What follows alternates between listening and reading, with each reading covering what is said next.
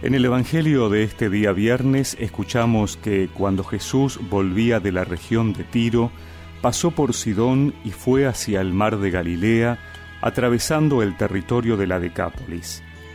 Entonces le presentaron a un sordo mudo y le pidieron que le impusiera las manos. Jesús lo separó de la multitud y llevándolo aparte, le puso los dedos en las orejas y con su saliva le tocó la lengua. Después, levantando los ojos al cielo, suspiró y le dijo, Efatá, que significa ábrete. Y enseguida se abrieron sus oídos, se le soltó la lengua y comenzó a hablar normalmente.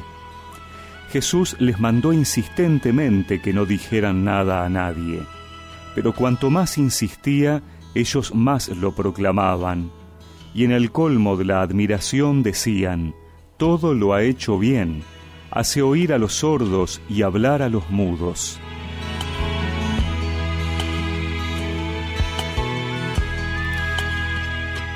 La gente le presenta a Jesús un sordo mudo. Una vez más, no es él quien va por su propia iniciativa, sino que hay otros que lo llevan. Y son los que interceden ante Jesús para que le imponga las manos.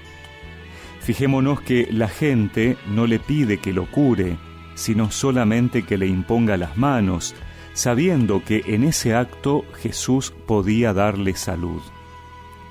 Pero Jesús va más allá. Busca establecer con el sordomudo un vínculo personal. Lo separa de la multitud. No es un número, uno más entre tantos. Es una persona alguien que se merece un trato personal, una relación cara a cara. Y Jesús le toca las orejas, le pone su saliva en la lengua y le dice, ábrete.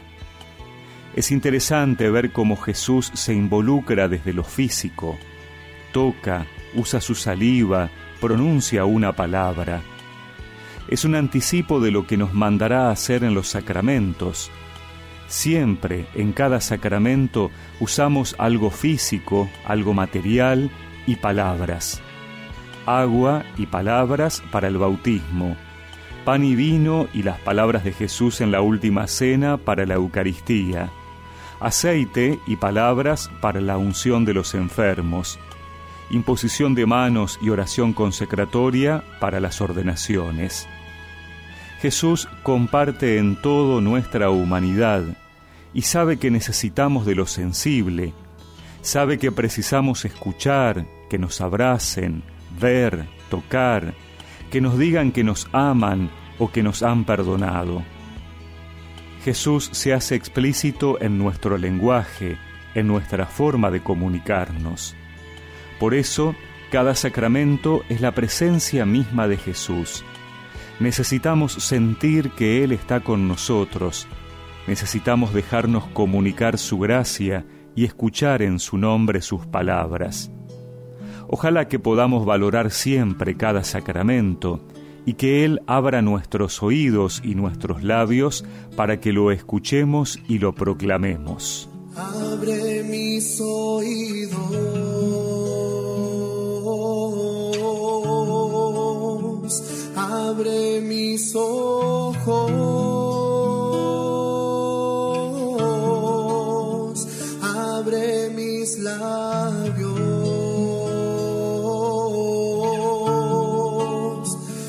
abre mi corazón.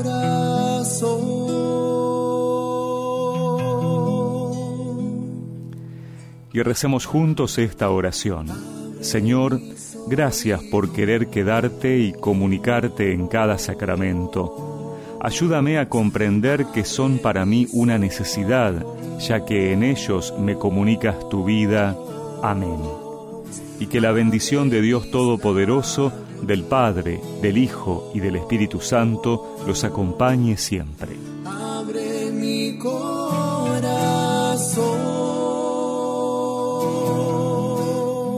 para escuchar